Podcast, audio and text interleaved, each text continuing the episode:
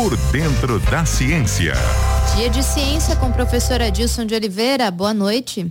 Boa noite, amigos da CBN. Sou o professor Adilson de Oliveira da UFSCar. E nessa semana, exatamente no dia de amanhã, comemoraremos 53 anos da primeira viagem do homem à Lua, feita pela Apollo 11 no dia 22 de julho de 1969. Os astronautas Neil Armstrong e Buzz Aldrin desceram na Lua e o Michael Collins ficou em órbita da Lua esperando a volta dos dois astronautas. Foi um, como disse o próprio astronauta Neil Armstrong, foi um pequeno passo para um homem, mas um grande passo para a humanidade.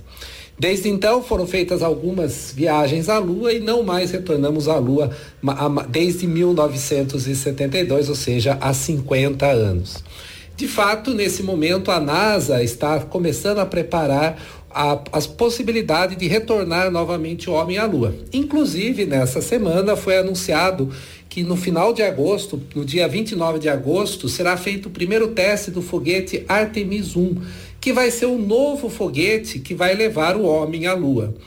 De fato, a viagem à Lua foi feita há 50 anos, então se mais 50 anos, então se imagina por que, que tem que desenvolver toda uma nova tecnologia.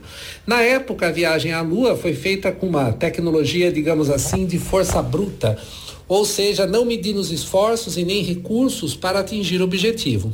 Porém, hoje, com os avanços tecnológicos, é possível fazer essa viagem muito mais barata e também em condições melhores para que ela seja também mais produtiva.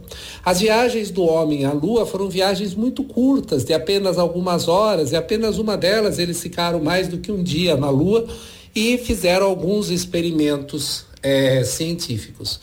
É, a, de fato, as, as viagens da Apollo, elas foram viagens mais para mostrar para os soviéticos que eles tinham conseguido atingir o objetivo de levar um homem até a Lua, bem dentro do espírito da corrida espacial da época.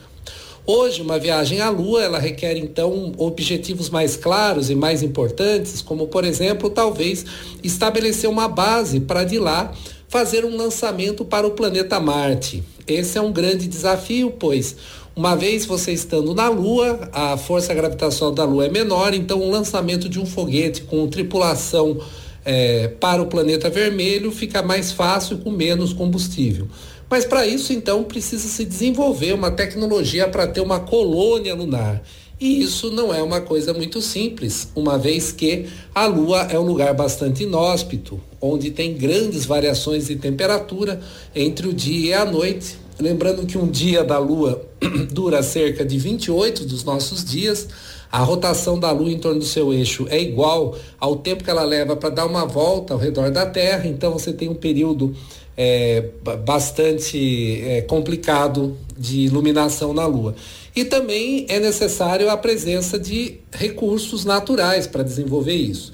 Então, acredita-se que, por exemplo, na região mais ao sul da Lua, tem a possibilidade de ter água no estado sólido lá e dentro de algumas crateras. E a água seria um, um insumo principal para você desenvolver foguetes. Em particular, os nossos foguetes atuais funcionam à base do uso do hidrogênio e do oxigênio, ou seja, os componentes da água. Muito ainda terá que ser investido para que talvez na década de 30 se faça um voo tripulado da Lua até Marte. Mas, como se, se torna um desafio espacial, um desafio importante, é uma coisa que outros países, inclusive a China, também tem trabalhado para isso, para conseguir levar um astronauta à Lua. Recentemente, a China fez testes com sondas espaciais na Lua.